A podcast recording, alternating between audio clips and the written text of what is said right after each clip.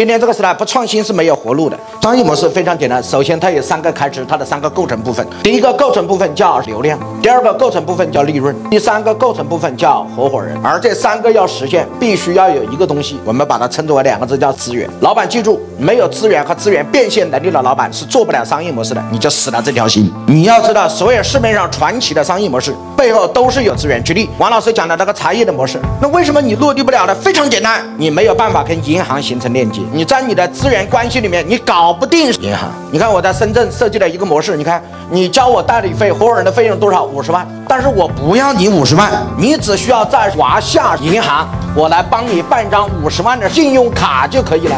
你符合三个条件：一，企业的法人和实控人；第二，至少有三个员工缴税；第三，要有三个员工缴社保。然后你没有限高限黑各种各样，你符合三个条件，我可以帮你的华夏银行开一张五十万的信用卡。从此你来跟我做生意，这合伙人要交的五十万，你交不交了？不交了。